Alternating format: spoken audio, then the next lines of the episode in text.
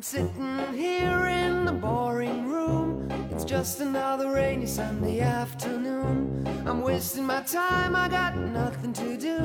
I'm hanging around, I'm waiting for you, but nothing ever happens. And I wonder. I'm driving around in my car. I'm driving too fast, I'm driving too far. I'd like to change my point of view. I feel so lonely, I'm waiting for you, but nothing ever happens. 大家好，欢迎大家来到宇宙乘客。我们是一档跨国录制的节目，我是主播 MT，现在是西班牙时间下午三点。大家好，我是小姨，现在是中国时间晚上十点。我们做宇宙乘客这档播客的初衷是觉得，将来每一个人都有可能会在地球的不同地方生活。那么，如何接受和认知不同地方的语言和食物，其实是一个很有趣的问题。我目前住在一个本地人家庭里，这个家庭是一个菲律宾的家庭，所以说，当他们跟我聊天的时候，他们经常会用的一个开头是：我们亚洲人都很喜欢吃大米饭，我们的家里是有两个电饭锅的。这个，因为我的室友是另外一个室友是一个丹麦女孩，她每天就是在吃三明治和 pasta，就是各种煮面条之类的，跟我们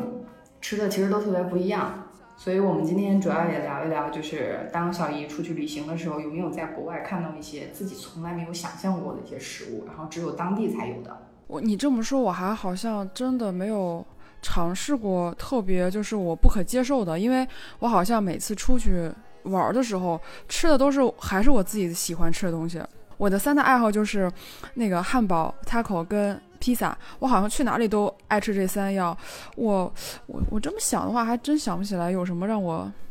不可接受的。嗯，其实也不是说不可接受，而是说你到了一个地方，才突然发现这个东西只有在当地有。啊，我想起来了，我在伦敦吃过一个让我终身难忘的一顿饭，是我去吃一家秘鲁餐厅，我点了一个鱼，我以为那个鱼可能是被煎熟的，或是被呃蒸熟的，但是那个鱼上来时候是生的，就是它那个生鱼本身我是不可接受的，而且它那种秘鲁菜的那种蘸酱，包括调味，让我就是根本无法下咽。但是当时人很少，然后服务员基本上。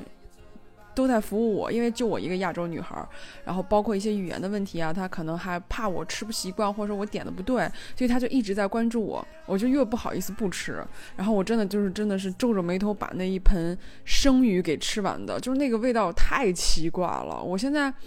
我现在已经想不起那个味道，但是我绝对不会再吃第二次了。我个人的经验是我只有到了西班牙以后，我第一次接触到一个水果叫 sugar apple。就这个东西，把它翻译成潘石榴是不对的，就是它还有另外的一个翻译的称呼，就是只有在这个地方我才第一次见到了这个水果，之前是没有的。就是我们从小学“橘生于南则为橘，橘生于北则为枳”，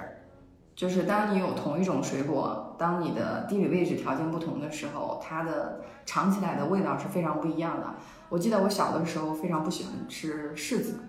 就是因为我觉得柿子特别涩，你要放一下，或者是你要把它放软了再吃，这好像是我们在国内养成的一种吃柿子的常识。但是我来到西班牙以后，发现它当地的柿子是一种很脆、很甜的柿子，就是你不需要等待，你直接买了，就像嗯橙子一样切开，它本身连皮都是可以吃的，而且口感非常的好，这个是让我比较惊讶的一件事情，因为我来到。这边几乎将近有一个月的时间，我每次看到柿子，我都不去买它。我会有一个过往的自己的认知，柿子是非常不好吃的。但其实这个经验是我在过往在吃柿子攒下来的一个经验。但是这个经验一旦转换到西班牙的背景以后，它就消失了。就这边的水果会有它它的日照的时长啊，还有它的温差，会导致它尝起来的口感特别不一样。嗯，我觉得你这个体验可能是因为，比如说咱们俩之前大概有二十多年的生活都在北方进行。其实我来到杭州以后，我就是去楼下的水果店，我会发现原来冬天的时候水果的选择也是非常之多的，就不像之前在北方的时候，其实你冬天可吃的水果其实很少，你可能要需要去一个进口的超市，或者是去买一些很贵的一些热带的水果。但是你来到南方以后，我也遇到过，就是我去那个水果店，就普通的水果店，你就会发现有非常多的水果，包括你说的脆柿子。我觉得可能是气候的问题，就是在一个温暖的地方，或者是更偏向南方的地方。它的水果种类是非常多的，包括芒果，它可能有三种啊。苹果它可能有那个呃南方产的苹果，有北方产的苹果，还有西北产的苹果。包括我特别爱吃凤梨，然后我每次去的时候，我都只买台湾凤梨。它还有菲律宾凤梨，然后那个人就告诉我，菲律宾的没有台湾的好吃，因为台湾的日照可能会让这个凤梨更甜一点。然后我真的就买过菲律宾的，真的就是它会带有一点点。酸口，但是台湾那个凤梨就会非常甜，然后特别好吃。我觉得就是我们可能长期在北方，然后蔬菜也好，水果也好，都比较贫贫瘠。呃，包括比如说像在杭州，就是你冬天去超市的时候，你会发现青菜太多了，就是南瓜叶子、呃地瓜叶子，然后各种叶子、各种青菜，你就会让你琳琅满目，就感觉。哇，就好像一年四季都是那种温暖如春的，但是可能在北方，我吃的就可能只是吃茄子、土豆、白菜，然后可能就觉得很就很普通的一些蔬菜，但是在南方就是很多蔬菜。我觉得这个呃，包括海鲜也好，就以前在北方，其实如果不在沿海的话，你吃东西其实是。海鲜可能很少吃，包括可能你吃的时候也不是那么新鲜，可能都是速冻的。在当然在南方，比如说在杭州，我可以吃到新鲜的温州海鲜。呃，我听我听那个温州海鲜老板是这样的，他每天凌晨四点把海鲜打上海岸，然后来开车送到杭州，当天就可以吃到特别新鲜的海鲜。而且他的做法是跟我们北方完全不一样的，我们北方可能更倾向于清蒸或者是直接。蘸一些酱油吃，但是南方它是会经过烹饪的，非常好吃，打开了一个世界。我不知道你在西班牙，西班牙他们有什么，比如说早餐吃什么呀，中午吃什么呀，他们的主食什么东西都是什么呀？他们都比较喜欢吃什么呀？西班牙特别好玩一点，他这边也吃油条，但他们吃的那个炸油条跟我们的那种，嗯，配豆浆的油条不一样，他这边有点像是，嗯，糕点油条。所以你在吃的时候是配着巧克力酱吃的，就是它有一杯热巧克力。所以说这边的早餐，我刚开始的时候就是一个月只能吃一次，就是去吃这个东西非常像尝鲜，就是因为本地人都在吃这个东西。中国人是从来不会用油条去蘸巧克力的，但是这个最早的时候，就是我可能说在一些文章里面看到像猎奇的感觉，我觉得可能西班牙本地人也不会这么吃吧。结果来了以后，发现西班牙本地人真的那么吃，就是大街小巷有非常多这种热巧克力配炸油条，它有一个专门的名字，但是我不记得了。反正具体说到这个食物，它真的能够开放很多的词条出来。就是这边有一个叫帕亚亚，它其实我们翻译成西班牙海鲜饭，它如果说是你翻译成本地的，就是这个语言到底是什么意思呢？其实就是 cook for her，就是为她做饭。有点像是说家庭的，呃，一般都是妻子或者是妈妈做饭，但是西班牙的男人们，他们可能厨师发明了一道菜，说是很简单，你只要把海鲜或者大米饭，或者是有一些豌豆放进去，你也可以做一道可以犒劳你的妻子和母亲或者是女儿这么一道菜，所以它有它的文化的信息隐藏在这个菜名背后，但是我们翻译成西班牙海鲜饭以后，就感觉像是烩饭。它已经失去了原有的这个食物里面的一些浪漫或者是记忆。另外，我刚才听到你说去南方吃蔬菜，感觉像打开了一个新世界，我特别认同。因为像东北有一道非常有名的菜叫酸菜炖猪肉炖粉条，那我其实从小也非常喜欢吃酸菜。但是酸菜我们之所以吃它的原因是，就像你说的，冬天只有那么几种蔬菜可以选择，土豆啊。白菜啊，所以说你必须要想尽办法把这个蔬菜保存的尽可能的长一点。我后来看到一个说法，就是说人们从来没有想象过一种可能性，就是当我们保存食物的时候，其实我们是创造了一种食物的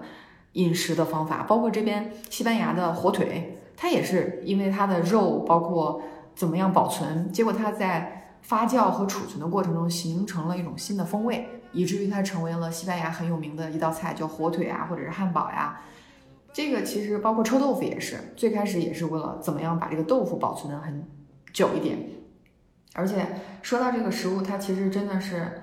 打开我新世界的一个钥匙。因为就是像你说的，我们都喜欢吃，这个点是我特别喜欢的一个点，就是当你对食物有热情的时候，当你不会说我不吃甜的，我不吃辣的，我不吃酸的，我不吃很多调味料的时候，这个其实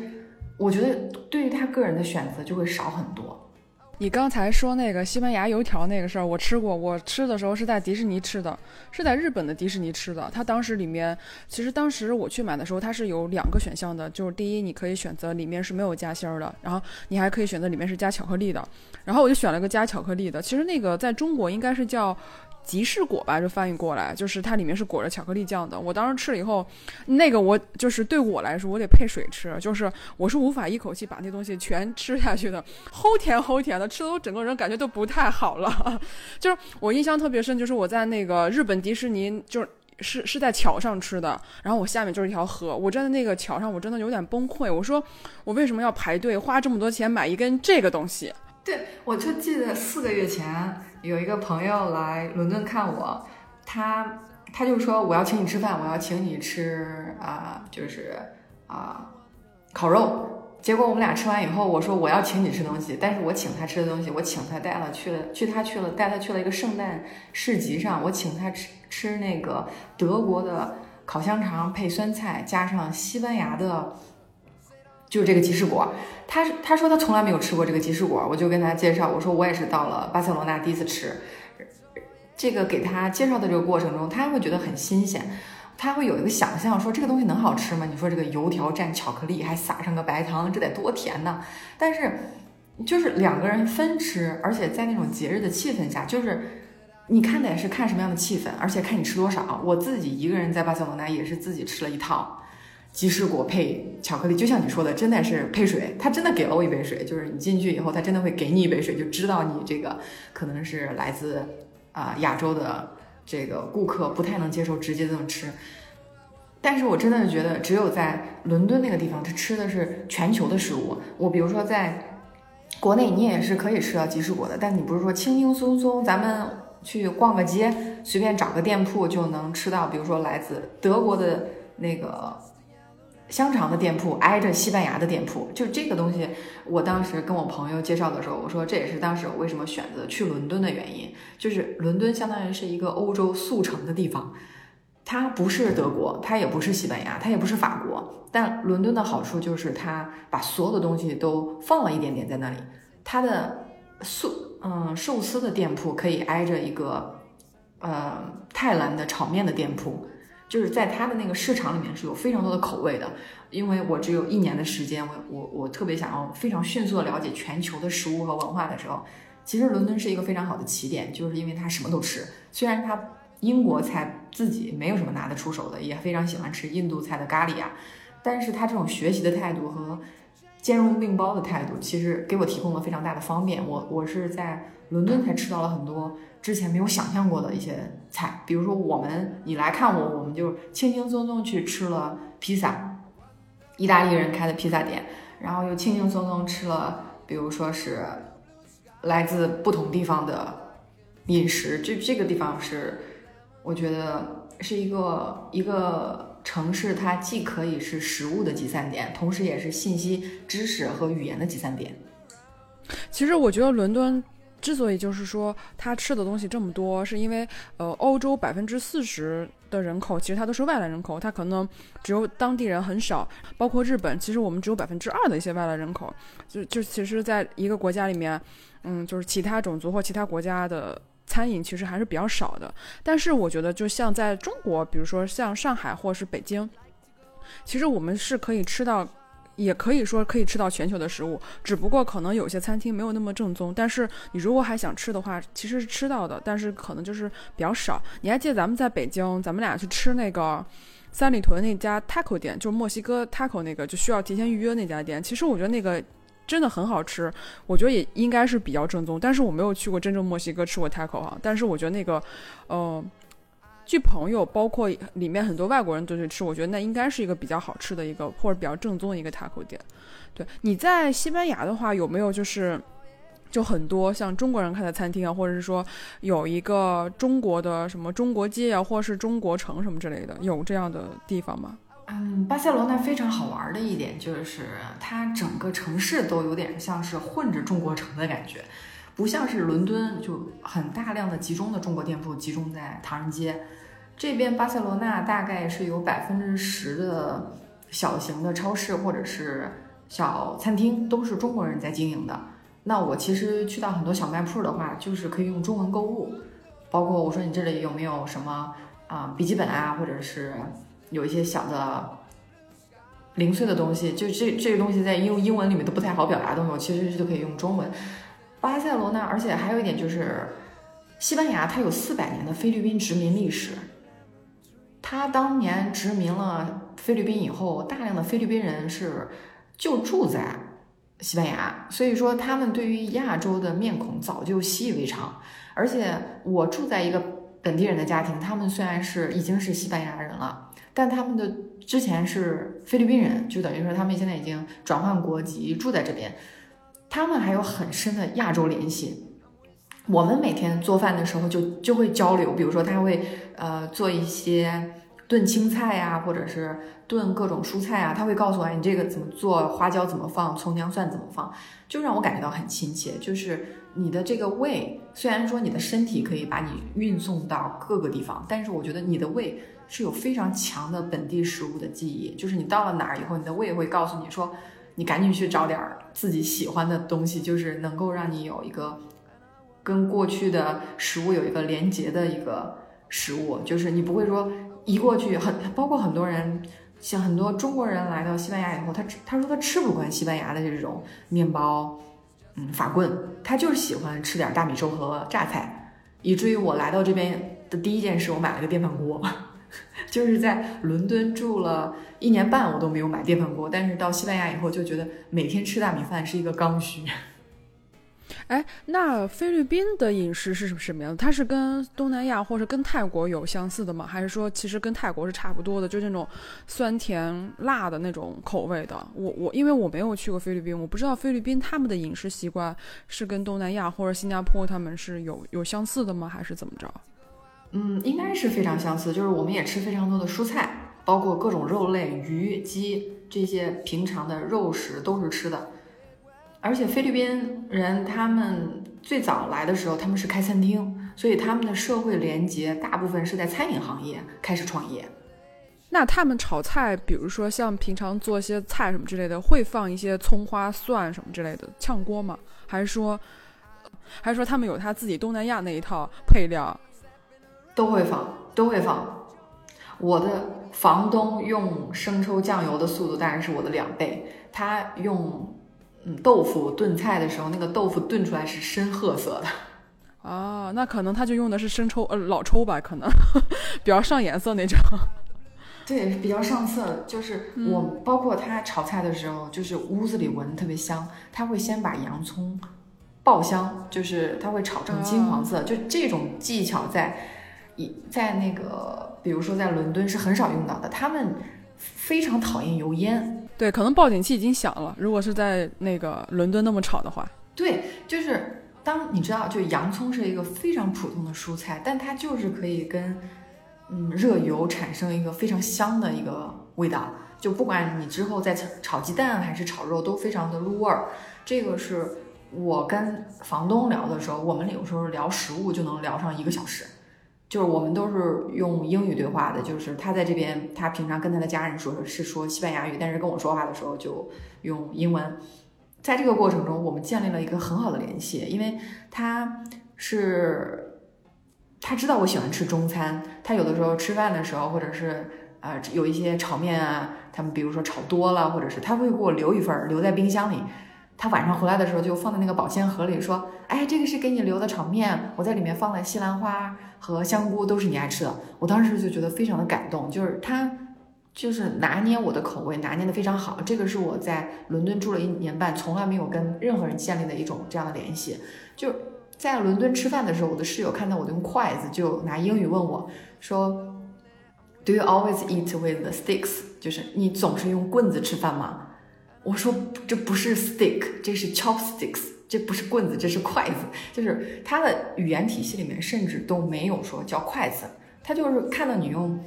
筷子非常就是不就俩木棍儿嘛，他非常不能理解，因为他们都是用刀叉或者用手的嘛。所以我说这个感觉就有点像是我们看到印度人吃饭，就是说有点说是你每次吃饭都用爪子嘛？他说这个告诉你说不是爪子，这是手，就是印度人吃，比如说抓饭，嗯，他的手怎么摆那个形状啊，还有他的大拇指怎么把那个饭推到嘴里面，我就是觉得都特别好玩。我有一次去啊伦敦的印度餐厅，我的印度朋友就教我怎么把那个手。怎么把食物放在你的三个手指的中心，然后用你的大拇指推进你的嘴里？那个是非常好玩的一个过程。我真的觉得特别幸运，有我的朋友愿意教我一怎么一点点用手吃抓饭。就刚开始我还有点抵触，我说用手吃能干净吗？他说你把只要把手洗干净了就可以了嘛。比如说去别的国家旅行的时候，我们看到都是中国人的时候，其实他遇到困难或是遇到一些麻烦的时候，我们会有那种，就我们都是中国人，然后我们或者都是，比如说都是山东人或者都是北京人，就会有种就是我们要互帮互助的感觉。就包括我之前去英国找你的时候，我有一次自己逛街，我逛完街以后，我需要去那个商场的八楼去退税。其实我退税的时候。其实他那里面其实是已经，比如中英文已经写的很明白了。但凡是年轻人，或者是说你只要不是老人，其实都是能看懂的。流程已经非常非常简单化了。但是我遇到过一个，就是咱们中国来的老头老太太，但是他那时候就在跟那个英文的服务员在沟通。他已经急得不行了，我就跟他说：“你需要去前面取个号，然后坐着等着就好了，然后再看一下屏幕，然后看到你这个号，你就直接过去就好了。其实特别简单，可能就只需要两步。但是没有人帮他。当我告诉他的时候，他就拉着我的手，就是跟看自己的孙女一样，就说：‘哎，太感谢了，你跟我说你菲律宾的这个家庭就。’ House mother 什么之类，类似这种的，就是你们有有没有发现？因为大家都是亚洲人，或者大家都是在呃亚太地区，然后你就会发现，其实你出来的时候，大家是有那种就是一家人的感觉，就是要互帮互助的。但是你可能在伦敦的时候，或是去继续在欧洲那些家庭，或者是跟呃其他州的人沟通的时候，你没有这种感觉更亲近的感觉。我觉得这种亚洲文化或是亚洲面孔，嗯，在在放到全球这个环境里面，它是有种。类似那种血缘关系，或是有种亲近的感觉，感觉大家要出，就是大家都在外面要互帮互助。就是你跟菲律宾这个家庭，只是因为比较聊得来，还是说你也感觉到了，是我们都是亚洲人，然后有一种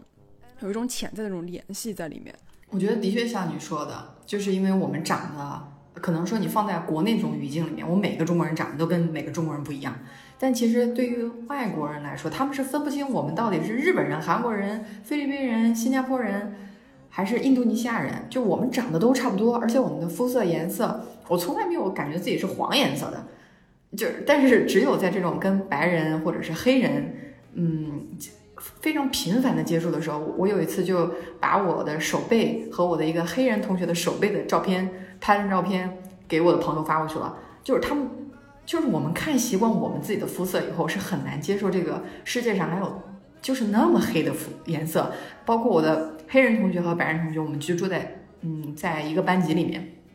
有一次我拍照片的时候，你会发现那个相机，就是如果说他把他识别那个黑人的话，那个白人女孩就过曝了。就是在同一张照片里面，你会发现，就是这个手机的像素它会糊涂。就是这也是为什么，就是我们国内有一些手机行业，他们在给非洲人出自拍的相机的时候，他会把这个曝光度提高。就是如果你用我们这种常用的曝光度的话，他们的面部特征识别的并不是很明显，他们就不太喜欢买你这个手机。但是我们就是为了要出口到非洲做这种跨国的生意的时候，我觉得这是一个非常神奇的地方。就是当我们习惯了自拍，我们习惯了我们的肤色的时候，甚至我们当我们习惯了食物的时候，我们很容易忘记说世界上不同地方的人他们在说着不同的语言，他们在吃着不同的东西。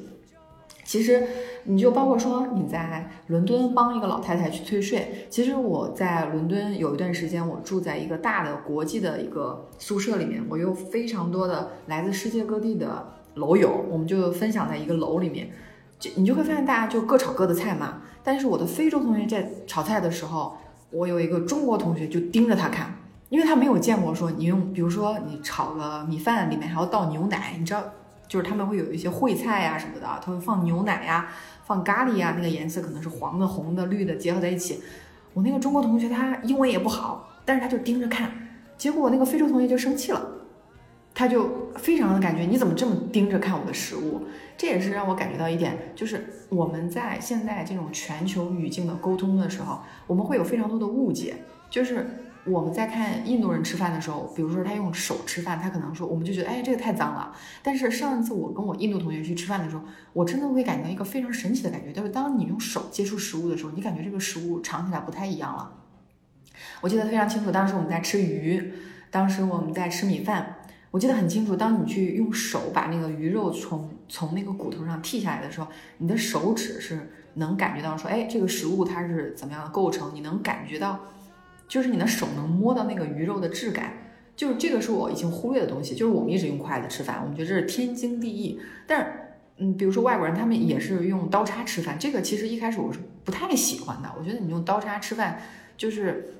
你比如说吃个饭，你自己要在那儿切牛排，要切很久。我们中餐做饭就是我们会准备很久，叫食材准备嘛。我们会把每一口都切成方便你用筷子夹到嘴里的那个大小。就是比如说我们有各种刀法，叫滚刀块儿，或者是怎么切。就这个东西，英文里面就没有这个词汇，就是他不在乎，就是把原把那个大块的茄子、土豆，它土豆可能还可以给你做成土豆泥，但是你看，比如说一些豌豆啊，或者是一些胡萝卜。它就整块的给你炖熟以后，就像炖菜，然后你自己去用刀叉去切。是，我觉得就是食物里面会凸显出它完全不同的一种逻辑，就是我们怎么对待食物。我觉得中国对待食物，包括中国对吃的讲究，在全球来说，我觉得没有其他国家可以超越。嗯，就拿火锅来说吧，就是我个人是比较喜欢吃潮汕牛肉火锅的，但是除了潮汕牛肉火锅，我们还有重庆火锅。成都还有火锅，东北有酸菜白肉火锅，海南它有那个糟粕醋火锅，北京有桐炉火锅，还有海南的椰子鸡火锅。就是你看你会发现，就是一一种火锅，然后不同地域、不同文化、不同的气候会造成不同的特色。我不知道，就比如说你在西班牙或在伦敦，比如说汉堡的话，它它有它不可能说有大概。五就是上十几种汉堡，它可能都是那样的一种形态，但是在中国可能就会每一样东西可能在每个城市它就会有不同的一种做法或不同的一种演绎。没有，我觉得你聊这个火锅简直就已经可以媲美天津的单口相声，你知道吗？这几个这几个火锅说的都是我非常喜欢的一些火锅，我觉得他们每一个都无与伦比，又无法互相取代，每一个都特别特别。的有自己的地方属性，而且我其实非常喜欢的一点就是我们在交流这种食物的过程中，其实它是一个非常好的连接。就比如说，啊，在北京的时候，我们有一个食物小分队，我们会经常就是大批的人去出去一块吃东西。我后来发现，就是食物这个东西，它是一个非常神奇的存在，就是你不管你多么饿，你吃一点点可能就吃饱了。你没有办法说，我今天特别饿，我一口气把我这一个月的饭吃完吧。食物是一个非常有时间属性的东西，就是你不管是伤心的时候，就说哎，我今天特别没有食欲，没有关系，你今天少吃一点，但是可能过几天你开心了，你就可以又多吃一点。食物从来就不是一个说你可以一次把这个东西做到位的东西，就是它每天好像循序渐进一点点，一日三餐，这个是我觉得非常奇妙的一件事情，就是说。我之前可能是比较喜欢吃北方菜，我有一阵子特别喜欢吃螺蛳粉，包括去桂林以后去吃当地的螺蛳粉，发现跟北京做的螺蛳粉还不一样，但是我就更喜欢了。他们比如说里面放的卤蛋啊、炸腐竹，就会让我非常的眼界大开。我真的是从吃这个方面非常的尊敬桂林人民，就是他们把螺蛳粉做成了一个全国品牌，包括现在我们也有一些啊速装的，比如说就装在那个。袋子里你也是可以通过网购，我觉得这个就特别神奇。就是在我没有吃到这个米粉之前，我觉得这这有什么好吃的，对吧？不就是很平淡的粉加上一些汤料？但是食物就有这个这么特别神奇的特点，就是它每一个都带它自己的性格，就像一个人一样。你跟这个人接触以后，你就不能再说你这个人没什么意思。就每个食物都非常非常有意思，而且我恰恰觉得，就是我们现在。居住在一个全球移动是比较可能的时代，所以说，就像我第一次吃到螺蛳粉，第一次吃到牛油果，牛油果的，包括它的英文那个单词，它其实是西班牙语，叫 avocado，就是它这个，就是我当时学这个单词的时候，我说这个词儿怎么这么不英语啊？但就是这个发音怎么就会有那个后面的 do 的音？它其实就是西班牙语。还有寿司 sushi，包括现在西班，包括美国人，包括啊这边的英国的朋友说我们去吃 sushi 吧。我说你知道 sushi 这个词儿是日本词吗？就是原来的发音就是 sushi。还有包括我们说我们吃披萨，说比萨这两个其实没有意思嘛。但是我们就是说，披萨翻译过来，就是当我们去形容一个食物的时候，我突然发现，在我们的字典里找不到对应的时候，我们会特别谦恭的去说，那你就你说吧，你这个食物叫什么？我就非常耐心的去学你这个发音。包括现在我会发现，非常多的外国人，他特别喜欢吃广式点心，他就真的说 dian sim，就有点像是广东话那个发音啊。他他对其他的中国词儿一点兴趣没有，但。在课堂上见到我一个西班牙人，非常高兴的跟我说，他周末去了中国城吃了顿点心，无法忘记烧麦的那个味道，他就一点一遍一遍去学烧麦那个发音和典型的发音。所以我觉得食物和语言它是真正有力量的东西，就是它可以让你放下一切成见，去重新了解一个文化。包括就是平常我们再去吃一家店，或是说去吃一家。呃，比较好吃的店或比较向往的店，其实我们都是去跟自己的朋友去吃。呃，除了那种公司的聚餐之外，我们都希望，比如说今天，哎，我发现一家好吃的店，我想跟我的好朋友一起去吃。而其实我们在吃的时候，我们其实我们是很尊重食物的。哎，今天心情特好，然后要不然我们去吃火锅吧，或是啊，今天心情不太好，我吃点清淡的吧。就是你会发现，这个食物是承载着我们的一些情绪，包括人跟人之间的感情。有的时候，我特别赞同一句话，就是说吃火锅一定要跟自己最好的朋友去吃，因为火锅这个东西就是你是无法跟别人一起调和的。你如果说呃团队建设一起吃火锅，上去十多个人，你可能还没吃，那肉就已经没了。或者是说，嗯，这个人喜欢吃这个，那个人喜欢吃那个，然后乱七八糟下到那个锅里以后，其实它是有的时候它是会损害那个味道的，因为有些食物它是不能跟有一些食物一起放在里面的。但是火锅就是你如果跟好朋友吃的话，就是你俩胃口比较对的话，你们俩既可以吃到好的味道，然后中间还联络了感情。我们从小就是都是这样的，就是家庭聚餐也好，或是父母跟朋友在一起吃饭，或是我们小孩跟着也好。你都会发现，食物只是我们情感的一种连接，它是增进情感的一种一一种纽带。对我们对对中国人来说，我觉得吃是一件非常重要的事情，就是重要到就是你拿筷子，你必须要怎样拿，你吃饭不能吧唧嘴，然后你吃饭的米粒不能掉在桌子上。从小到大，大人对我们吃的那种礼仪是非常尊，就是非常严格的，非常苛刻的。到现在都是，我在家我是不敢说把。把一碗米饭，或是把一些剩饭，嗯，就是剩饭剩菜，就是留下的，就我必须要吃的很干净，就这对食物的尊重。嗯，日语里面有一句话叫 “itadakimasu”，就这句话我们翻译成“我开动了”，其实是不对的。我跟我日本同学聊的时候，其实聊了很多，就是这一句话的意思其实非常丰富。“itadakimasu” 就是 “itadaki”，它有一个感谢的意思在里面，就是说谢谢这个宇宙把这个食物。产生，然后谢谢做饭的人端到我的面前。他其实是说我非常感谢我在接受这种宇宙的能量。它有一些佛教的含义在里面。说即使说现在有一些日本的青年，他可能说不太知道“伊达达给马斯”什么意思，但是在翻译的过程中，我们有一个问题就是说，为什么要就是日本人吃饭的时候要说我开动了？就这个问题从一开始就问错了，而是说这个含义它不是说我开动的意思。包括在法语里面，它有一个 “bon appetit”。英语里面翻译成 enjoy your meal，就是说，呃，希望你能够喜欢你的食物。但是在法语里面，原来意思就是 bon appetit，它是一个祝你有好胃口，它或者是有一种就是说希望你能够享受这个食物，就是希望你的胃能够是一个有胃口大开。包括它有一些开胃菜的原因，就是他会认为胃口是一个很重要的事情。就是每一个饮食文化里，包括我们中国说你的筷子要怎么拿，不要拿得太靠近前面。我看我的。我因为我带我一些外国朋友去吃螺蛳粉，他们拿筷子的方式简直就是灾难。因为螺蛳粉已经算是一个比较高阶的一个比较滑溜的一个面粉，就是对于他们使用筷子是一个更难的挑战。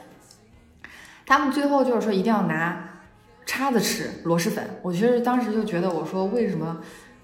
就是一个食物有它特定的饮食的方法，就是因为你在用不同的方法去吃的时候，你会。感触到更多。就是像比如说在印度菜，你当你用手吃饭的时候，其实你对这个食物的感知，比如说我们现在用筷子用习惯了，你不会去摸这个米饭。但是印度的大米，比如说它是比较长条形的，或者是像泰国的香米，就是它在那个产生的过程中会产生非多的非常多的香气。就是每次我的房东在蒸他的大米饭的时候，他的大米饭都非常的香，因为他在这边作为一个菲律宾人，他说我吃的是泰国香米，就这个是我觉得非常好玩的一个地方，就是他不太喜欢西班牙当地的米饭，西班牙当地的米饭会有点干，但他会喜欢西班牙的橄榄油，他说。这个，比如说油，你放在冰箱里，其他的油都会结块儿，但是橄榄油是比较健康的。但是他也说到一个问题，就是亚洲人不是说一开始就会喜欢橄榄油，因为橄榄油会有一个比较强的气味。我们会从小比较喜欢花生油或者是葵花籽油，所以说在吃饭的这个过程上，我觉得是一个就是一个国际文化大交流的过程，它会创造非常多的共同语境，让你去探讨。比如说我们。思考的，比如说不浪费米饭也好，或者是筷子怎么拿好，在我的丹麦同学、丹麦室友的世界里不存在的，因为他每次就吃谷物，他每次吃麦片，他每次就是吃麦片的时候，他有大概六七盒不同口味的麦片，这个我都非常不能接受，因为我之前在伦敦的时候也买了一盒麦片，半半年都没有吃完，最后就是无可奈何丢掉了，就是这个，这个真的是。因为我每天早上起来的时候，我就是看别人在吃麦片和配凉牛奶，这个对我来说就不是说是一个很享受的过程。你早餐我可比如说可以接受一些咖啡或者是一些三明治，一些简单的清淡的东西。但是我的房东，特别是在伦敦的房东，他有一次拉开壁橱，里面有二十盒不同口味，比如说有的是巧克力口味的麦片，他跟我说了一句话，他说。你永远不会厌倦这些口味的麦片的。我当时心想，心里吐槽，也没跟他说。我说我已经厌倦了，因为你这二十多个口味都不是我想吃的。就是他的感觉就是，我已经有二十个口味的麦片，你还有什么好挑的？但是他没有问，就是作为一个亚洲的胃，我觉得吃麦片简直是一个特别没有想象力的一件事情。就我们的早餐有小笼包，有豆浆，有丸子汤，嗯。就这个，我记得原来有个特别有名的相声，他可以把所有的早餐，特别是北京的早餐，就可以给你说上两三分钟。他觉得他的早餐有二十种选择，但是他不知道我们早餐其实是有包子、油条、豆浆、油饼、煎饼果子、鸡蛋灌饼、韭菜馅饼，还有里脊烧饼、馄饨、小咸菜、紫菜蛋花汤、胡辣汤、手抓饼。就是我们早餐是非常多的。你有没有那种感觉，就是我真的很想吃一顿中国的早餐，我就想吃一个油条，或者我就想喝杯豆浆。或我今天我早晨我就想吃吧，吃个馒头，或者是我，或者吃一个就是类似我下一碗面条清汤面。我觉得这个东西就是不管你在国外，你只要是在中国生活过的人，就是你总会有一个中国味在那儿的。就是别人再好东西都诱惑不了你，新鲜感没了以后，我一定会吃点中国的东西。比如说我一定会喝一口热水，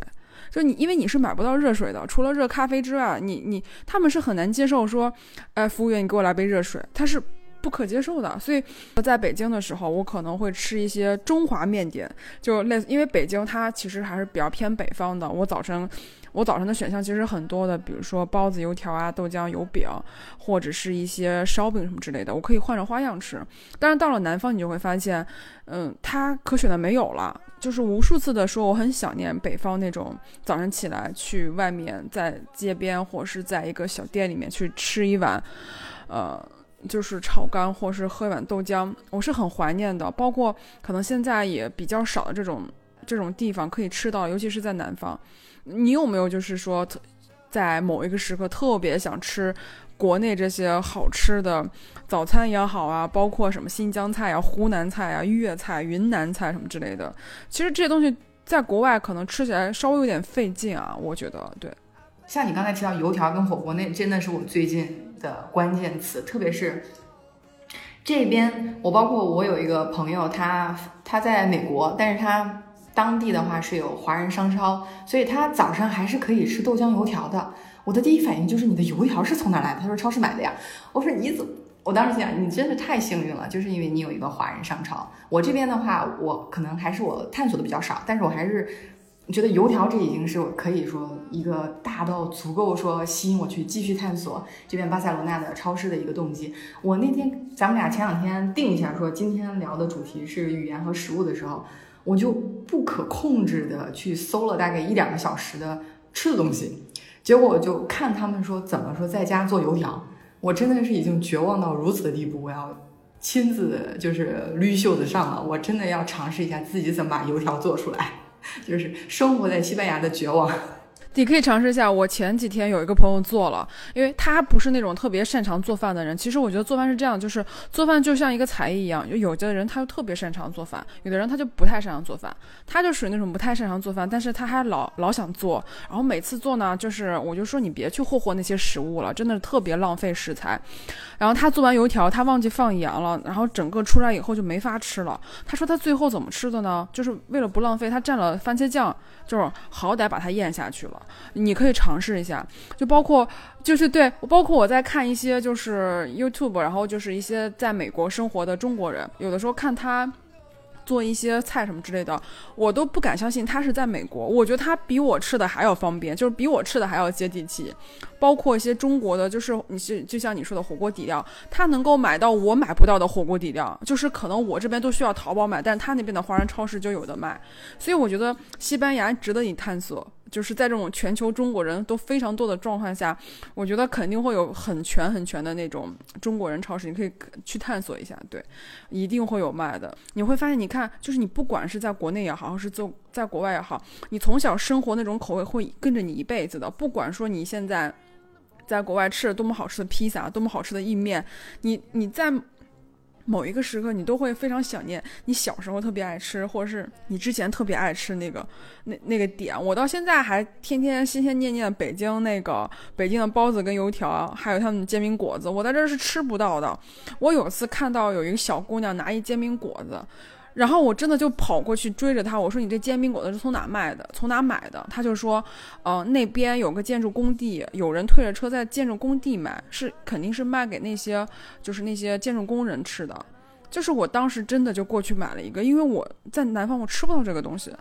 所以就是总会有那么一个东西牵引着你，就是对食物的向往，就是那个东西是很难说的。就比如说有的时候。我今天拖住，就是我今天会有种特别强的欲那个感觉，就是我今天必须要吃顿火锅，我不吃这今天就过不去了。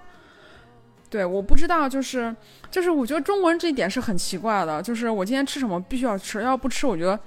今天这一天就不开心了。包括有的时候吃饭的时候吃不开心，我觉得就是点的不够多，或者点的不够不合我意，或者今天吃挑这个餐厅不好吃，我都会很生气。我觉得浪费时间，就是我没有吃到我开心的。对，有一次在北京，你带我去吃胖妹面庄，就是那家店是重庆小面，结果我们两个点了非常多的，包括皮蛋啊，还有嗯秋葵，就是对，就对土豆，就是我们那那顿饭吃了非常丰富的一餐。其实我感觉就是吃饭，特别是吃好吃的，而且是跟你喜欢的人一块儿吃，就是那个情绪吃到后面是一个，就吃到你特别激动的那种感觉。就是你会觉得这个，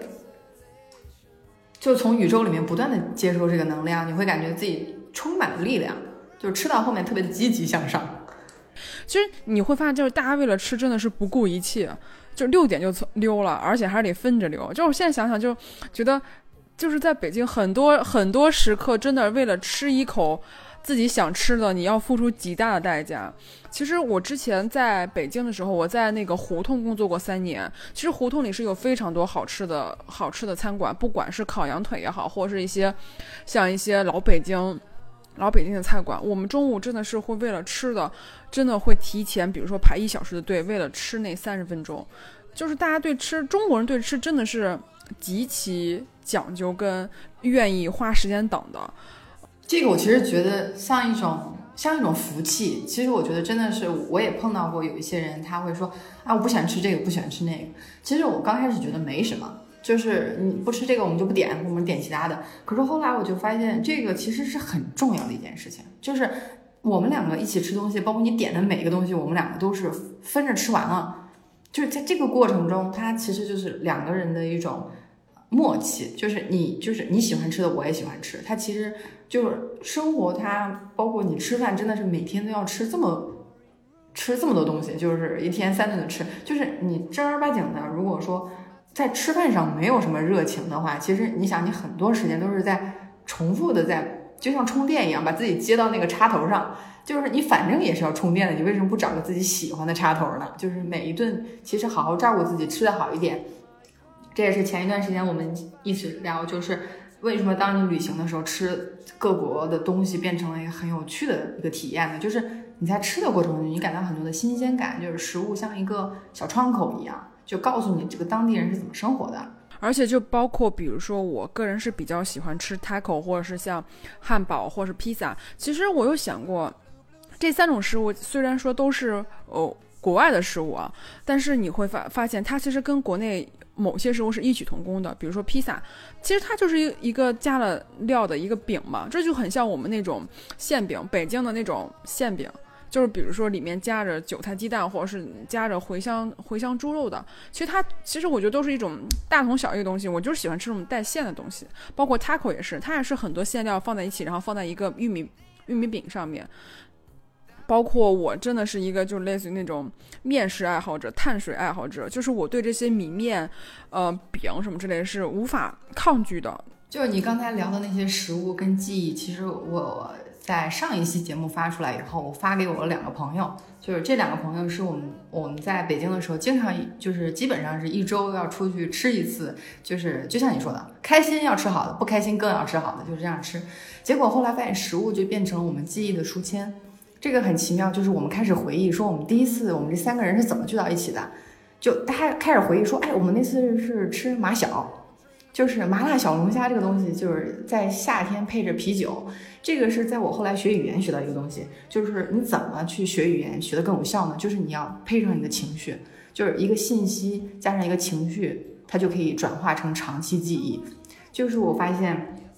食物在我们生活中的位置，它。不仅仅是一个填饱肚子的事情，它会跟你的友谊，包括跟你当时的状态，还有你的一些朋友的一些连接，紧紧的结合在一起。当你回想说，哎，我是在什么时候认识这个人的？可能说第一反应就是我们第一次吃的是什么，还有我们一起吃过的，比如说一些素食，有一些很小很小的记忆。我记得特别清楚，就是当我们现在，我我们现在三个就是分布在全球。一个在美国，一个在北京，一个在西班牙。但是我们在那个群里面去回忆说我们当年吃过的饭的时候，真的是，我当时感觉是一个新的连接，就是我们吃过的饭，我们永远都不会忘记。就是当时，嗯，一起去吃火锅，包括可能会有一个人会比较低落，另外两个人就会把他鼓励起来，或者是三个人都特别开心的时候，其实那个食物尝起来是非常美味的。我现在想一想，在北京的，包括过去的一些回忆里面，其实美好的食物。再加上跟朋友的这种相聚，它其实提供了非常多的精神养料给到我。就是当我有一些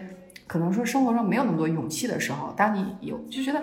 有什么不开心的，就可以吃点好吃的，然后大家开心一下嘛。其实我们去跟别人的一些回忆，其实都是建立在食物上的。我现在去回想一些，就是我跟其他朋友一些记忆，我都会想，哎，我们好像上次在吃什么的时候聊了一个这个东西，然后当时的感情好像就聊得比较开心，好像所有的事情都是跟吃有关系的，而不是说，哎，我们那天看了个电影特别开心，或者哎那天我们去逛了街特特别开心。大部分都是，哎，我们特别开心，然后我们一起去吃了什么什么什么，然后吃那个什么什么时候我们聊了什么什么什么，都是建立在吃的，就是。是这个吃让我们这个关系有了连接，然后有让感情有了更好的一种，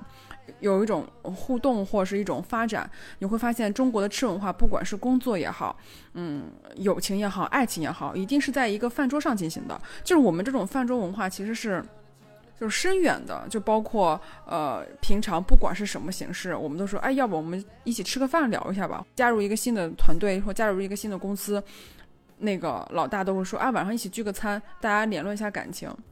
比如说好久不见朋友啊，那我们改天约个饭，然后一起吃个饭。就是你会发现，永远都是吃是作为。感情的一种连接的一种纽带，呃，除了其他的，可能我们不会说，哎，那个，我们改天去看个电影，联络一下感情嘛，这就觉得很尴尬。就是吃在中对中国人来说是一个非常大的连接。那我不知道，就是比如说你在国外，就跟那些外国人，他们对吃这种态度，包括说对吃这种对感情的连接，他们是怎么考虑的？他们是跟我们想的是一样的吗？嗯，这个我觉得是一个非常好玩的定义，就是我们管都叫外国人。其实英国人眼里，他们跟法国人、跟西班牙人完全不一样。这也是为什么我在英国的时候，包括他们吃饭，比如说你会发现，比如说在英国有一天你在一个车站等我，然后你特别饿，你就随便找了一个小。就是小的那种便利的啊、餐厅，你买了一盒饺子，你就非常快的吃完了。你会发现他们的饺子都是拿纸盒装的，上面有一个塑料塑料的盖儿。就这个食物在西班牙我就见的非常少。西班牙有非常多的餐厅，但是它没有这种大型的连锁的快餐店，让你就是吃完快速走。就是英国的文化里面还有一种就是效率文化，它会就是你吃东西，你就是一一人份的一个便当，或者是他们特别喜欢吃日式的便当。但是在西班牙，我会发现他们吃饭更像是一个交流感情。其实我在西班牙找到了跟中国更多的连接。我当时选择去英国的原因，是因为它跟中国文化离得特别远，就是它是完全的两套系统，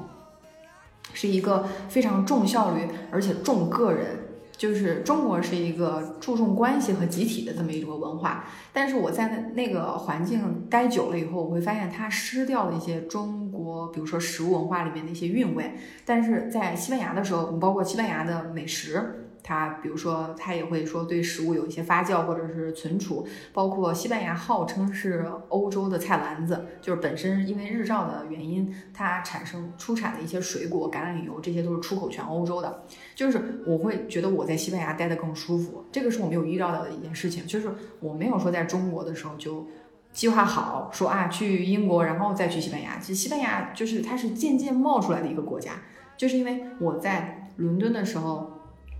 发现伦敦并不是欧洲，因为我本身对欧洲文化感兴趣，我也知道英国是一个集大成的，是一个速成体，但是它毕竟对待食物的态度不像是西班牙，西班牙会真的是非常喜欢食物，它不会把所有的食物都装在塑料袋里。我不知道你意识就是感觉到了没有？去到英国的超市，一推开那个超市门，你大概有五十个口味的三明治，都是装在纸盒里面、塑料盒里面，等着你去购买。但是西班牙这边的非常多的水果店，它的水果就是就是摆在外面，就是你可以去自己去拿塑料袋挑。就这个东西跟我过往在中国的记忆其实是更好的连接在一起。就英国还有一点是后工业化时代、后现代，它所有的东西效率第一的时候，它就不注重什么口感，包括你说三明治，你做好了做好了两三个小时，就算你的物流再厉害，我们吃饭的时候，包括我们炒个西红柿鸡蛋。西红柿鸡蛋，我觉得是非常神奇的一道菜。我就感觉西红柿鸡蛋的寿命只有只有一两分钟，就它炒出来那个色泽和香味，和它西红柿鸡蛋融合的那种口味，就是你不能把它做成速冻品再去重新加热，这个味道就会消失了。所以说，回到你的问题，你说英国人和欧洲人他们吃饭是不是有这样的问题？其实欧洲人把自己分得特别细，就是他们中间还有一些啊。彼此不吃的东西，包括苏格兰吃 haggis，就这个 haggis 的原原来的发音就是 haggis，其实就是把一些嗯羊肠啊、羊肺啊剁碎了以后跟嗯燕麦混合在一起蒸的一个血肠，就这个东西很多人也是不吃的。所以我我我在想，就是我们的文化里面关于食物的误解其实非常多，那这个只有通过大量的沟通和互相理解才能达成。因为英国人的话，我跟他一提起土耳其烤肉，他们会觉得你怎么会吃那种东西呢？但是我跟中国人聊，中国人朋友聊起来，我说我昨天去吃土耳其烤肉，他们说好棒啊，我也想去吃。你知道这两种不同的反馈，其实有的时候我觉得非常有趣，就是不不能不能说它是一种互相完全不能理解的状态，而是说它是有机会造成理解的，就是需要我们把这个绘画对那个对话建立起来。和 MT 的对谈到这里就结束了。在这期节目里，我们讨论了彼此生活中关于吃的一些经验，以及语言和食物之间的关系。接下来的一段录音是 MT 关于自己博士研究课题的一个小的分享。昨天跟我的教授呃去碰课题的时候，我其实现在研究的主要方向是欧亚大陆，就是我的一个主要的论点是欧亚之间是没有边界的。你去看整个大陆也好，它其实你比如说土耳其吧。土耳其特别好玩的一点就是它的名字名字啊，Turkey 在拉丁语里面就是小亚洲的意思。这个 Turkey 就是他会觉得你你不是我们欧洲的一部分，但是因为土耳其的人口，包括它百分之二十五都是年轻的人口，它的市场是欧盟交易的一个贸易伙伴，所以说它现在土耳其在谈判加入欧盟的这个进程中已经进行了二十年了，但是。在欧洲的这些国家里面，他有的人就可以接受说土耳其可以加入欧盟，但有的人就特别不接受。其实我会感觉到这里面跟语言跟食物都非常有关系。就是大家会觉得土耳其吃的东西，土耳其烤肉跟我们吃的东西不一样。土耳其烤肉我不知道你的看法，但是我非常英国人会觉得它非常的脏。我其实觉得没什么。我我在希腊的时候，因为希腊它有嗯被就是土土耳其就是土耳其文化包括征服的一些过程，就是它的那个饮食文化里面是有一个叫 kebab。就是它的发音也非常好玩，就是这个东西就像是卷饼卷土耳其烤肉，里面配上薯条和酸奶，还有酸黄瓜。就结果我在希腊每天就在吃这个东西，我觉得特别新鲜，我就终于找到一点卷饼，就是跟咱们的鸡蛋灌饼比较类似的饮食，就是换换口味。就是我其实觉得大家在看不同的文化的时候，首先就是说我们吃的东西一样吗？如果我们吃的东西不一样的话，那我们就不是一家人。就是在。在做这种国际文化交通的过程中，我会觉得只有我们这个时代，我们是可以建立一种对话，就是互相交流一下你在吃什么，我在吃什么，或者是比如说我们的，你知道左中左宗棠鸡，就是这个东西我们国内是不做的，但是国外的话，就是他们就说这道菜他们非常喜欢，但其实这个不是我们中国菜，就是他们有他们喜欢的口味，包括他们这边喜欢吃的烤鸡、烤鸭都配甜面酱。就是跟北京那个甜面酱还不太一样，就是他们甜面酱是另外一种口味，就是所有的菜系都经过了改良。其实我觉得这是一个非常好的方向，就是大家终于开始从食物的角度开始建立一些对话。包括我觉得语言和食物的原因就是，如果你想吃的更广的话，你真的要学更多的语言。就是你的语言就相当于是你身体的一个隐形的腿一样，它可以给你带到不同的世界的各个角落。你在。不同的地方才会发现哦，当地吃的是这种东西。后来我会发现，欧洲人生活在一种幻象里面，就是他们觉得欧洲是整个人类文明的怎么说起点，或者是非常好的文明。就是他们大部分的人从小接受到的教育是，欧洲是世界的中心，是启蒙文化，是现代文文明的起点。就这个东西其实是他们。怎么说呢？就是我，包括我很多的意大利的同学，包括跟西班牙同学，他们在自己去了亚洲旅行的时候，他们回来以后都会有一种震撼，就是他们会看到亚洲的这种食物丰富度。他们说，我们之前在欧洲吃的那些东西，每天吃个牛奶麦片就是人类文文明的起点了，你这是忽悠我的吧？所以说，我会发现，当他有这种疑惑的时候，我再去跟他说。中国的食物，包括中国的这些语言，包括文火、大火、小火，我们有非常多的这种关于烹饪的语言，他们就会真的非常非常喜欢中国的文化。这也是我觉得目前就是作为一个二十世纪、二十一世纪的中国人，我们的使命并不是说，哎，你就在中国待着就好了，而是说，你比如说你有机会跟外国人交往的时候，你是可以告诉他更多的中国的信息。其实他们从小接受的教育就是西方主导论。就是他们从小听的那个声音是我们西方最厉害，其实我们从小听的声音是我们中中国最厉害。包括我们把西班牙语叫小语种，其实也是有点瞧不起这个只有五亿人用的一个语言，因为我们是十四亿人在用中文。所以说这个过程过程中有大量的误解是需要我们去沟通的。然后今天我就突然发现，就是语言和食物，他们都是非常好的沟通媒介。我欧洲的同学，包括英国的同学，他特别喜欢印度。他曾经在印度待了一个月，结果他回来的时候，他的朋友并不羡慕他。他说，他的朋友就说：“印度那么脏，那么乱，你为什么要去呢？”他就问了一个问题，他说：“你他说你知道在英国最受欢迎的菜是印度菜吧？就是在一个英文的语境里面，他真的会去剥离其他所有文化的优点，他就只让你看到说亚洲文明什么都吃，他们吃的一点都不健康，但是他根本就没有在说重视到说我们。”不同的烹饪的水平里面，其实是蕴藏了很多的智慧的。我平日里基本上都是自己做饭，非常享受做饭的过程，也觉得吃的健康，拥有足够的睡眠，几乎可以带人走出任何困境。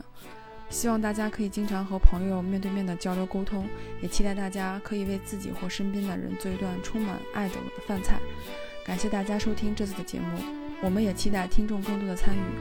大家可以关注订阅我们的公众号“宇宙乘客”。如果想支持我们，也可以给我们打赏，或者把本期音频转发给你们一到两位朋友们。我们下次再见，谢谢大家。一只麻雀偷偷上楼叫的风，邻居家的狗它叫着汪汪汪，我懒洋洋，我暖洋洋，我。的心情就像身上的棉衣裳。我盘算着怎么吃下一块糖。